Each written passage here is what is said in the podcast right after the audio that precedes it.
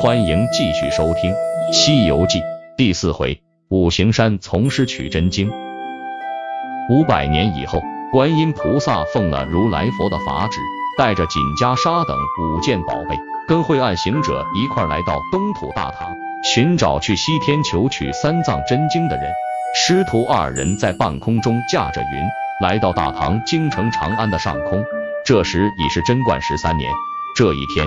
正是唐太宗李世民命令高僧陈玄奘在化生寺设坛宣讲佛法的日子。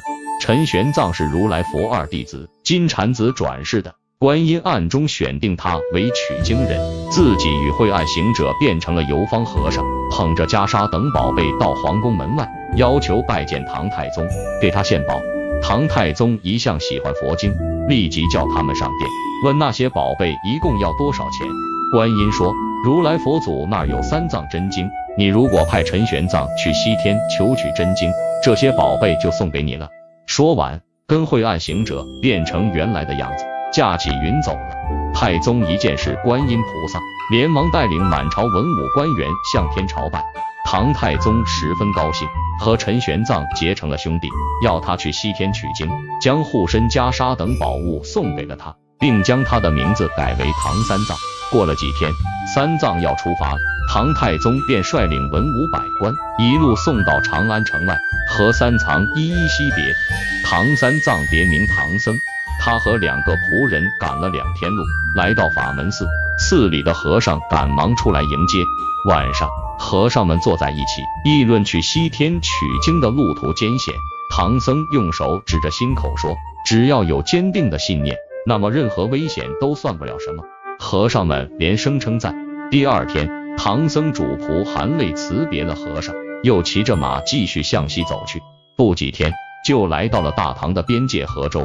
镇边总兵和本地的和尚道士把唐僧主仆接到福源寺休息。第二天天还没亮，唐僧就把两个仆人叫了起来。三人借着月光赶路，走了十几里就开始上山了。道路起伏不平，杂草丛生，十分难走。他们只好一边拔草一边走。忽然一脚踏空，三人和马还一起摔进了深坑。主仆三人正在惊慌之时，忽然听见“抓起来，抓起来”的叫喊声，随着一阵狂风，出现了一群妖怪，抓住了主仆三人。唐僧偷偷看了看，上面坐着一个长相凶恶的魔王。那魔王一声令下，妖怪们把唐僧主仆绑了起来。这时，一个小妖来报。熊山君和特处士道，魔王赶忙出去迎接。那两人称魔王为银将军。银将军打算用唐僧等人招待他的客人。熊山君说：“今天就选吃两个算了。”于是银将军把唐僧的两个仆人剖腹挖心，活活的吃掉了。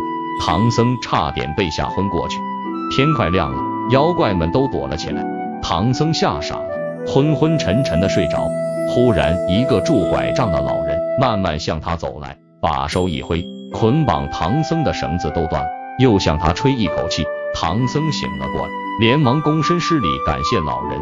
老人说：“这个地方叫双叉岭，是个危险的地方。”老人让唐僧拿上包袱，牵着马，把他领到大路上来。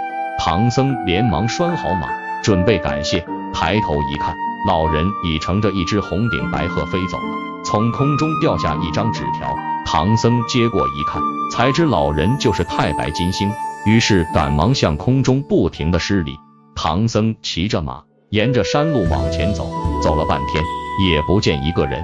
他又渴又饿，想找点水喝，忽然看见前面有两只凶恶的老虎，张开了血盆大嘴，又往四周看看，发现身后是吐着红信的毒蛇，左边是有毒的虫子。右边又是些从未见过的野兽，唐僧被困在中间，急得不知如何是好，只好听天由命了。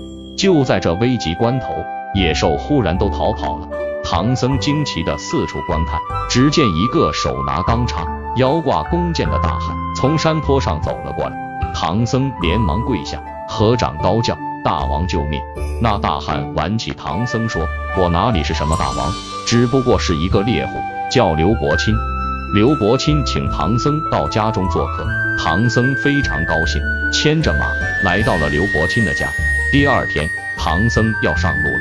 刘伯钦按照母亲的意思，带了几个人，拿着捕猎的工具，要送一送唐僧。走了半天，他们来到一座大山前。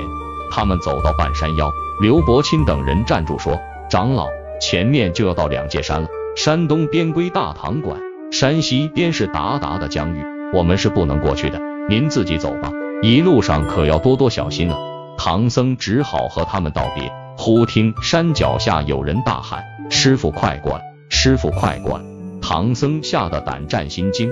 刘伯钦赶忙说：“长老莫怕，听老人说，当年王莽造反的时候，这座山从天而降，山下还压着一个饿不死、冻不坏的神猴。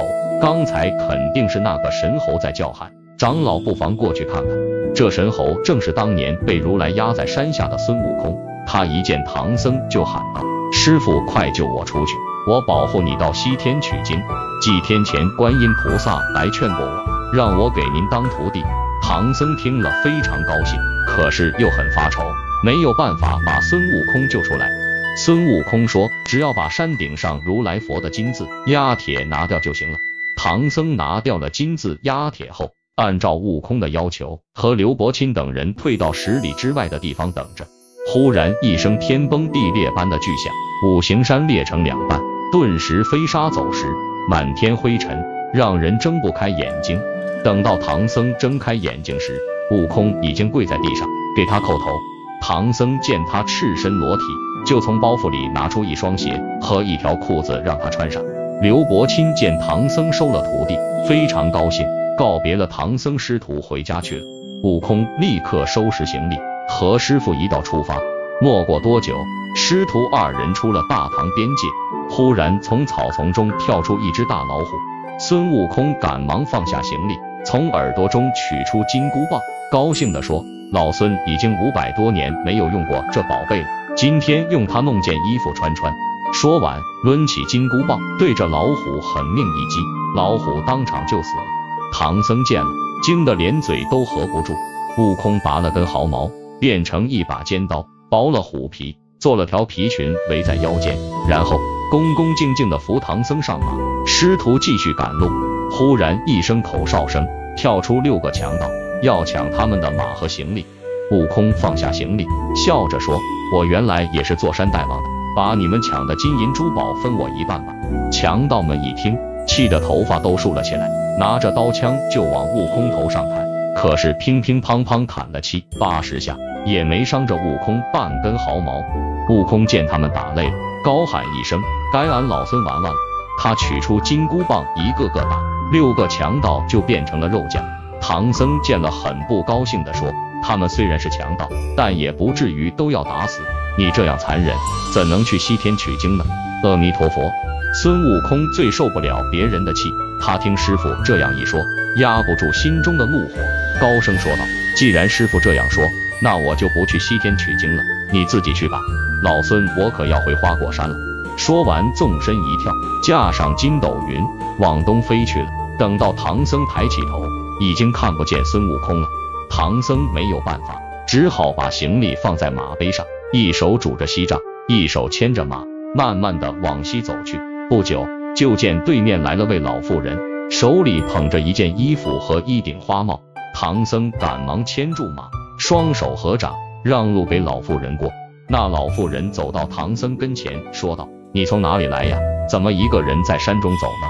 唐僧就把悟空不听话的事告诉了老妇人。老妇人听后微微一笑，说：“我送你一件衣服和一顶花帽，给你那不听话的徒弟穿上吧。”唐僧苦笑着说：“哎，徒弟已经走了，要这些还有什么用呢？”老妇人笑着说：“别急。”徒弟，我会帮你找回来的。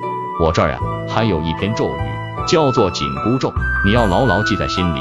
你让你的徒弟穿上这衣服，戴上帽子，他如果再不听话，你就念咒，他就不敢不听了。唐僧学会了紧箍咒，低头拜谢老妇人。这时，老妇人已经变成一道金光，向东飞去。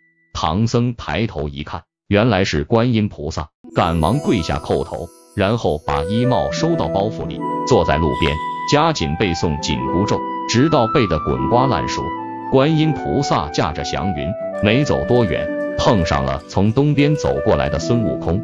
原来悟空离开唐僧之后，在东海龙王那儿吃了顿饭，在龙王的苦苦劝告之下，已回心转意。观音菩萨让他赶快回到唐僧身边。悟空二话不说，告别观音菩萨去追赶唐僧了。见到唐僧，悟空把去龙王那儿吃饭的事情说了一遍，又问师傅：“你也饿了吧？我去化些斋饭来。”唐僧摇摇头说：“不用了，包袱里还有些干粮，你给师傅拿来吧。”悟空打开包袱，发现观音菩萨给的衣帽十分漂亮，便向唐僧讨取。唐僧点头答应。悟空高兴地抓耳挠腮，忙穿上了衣服，戴上了帽子。唐僧要试试紧箍咒灵不灵，就小声念了起来。悟空马上痛得满地打滚，拼命去扯那帽子，可帽子却像藏在肉里一样，取也取不下来，扯也扯不烂。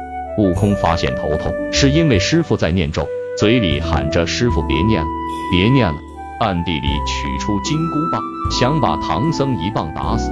唐僧见了，紧箍咒越念越快，悟空的头越来越疼，没有办法。只好跪地求饶，师傅，是我错了，徒儿知道错了，不要再念咒了吧。唐僧见他已经知错，就住了口。悟空的头马上就不痛了。他想这咒语一定是观音菩萨教的，就吵着要去南海找观音菩萨算账。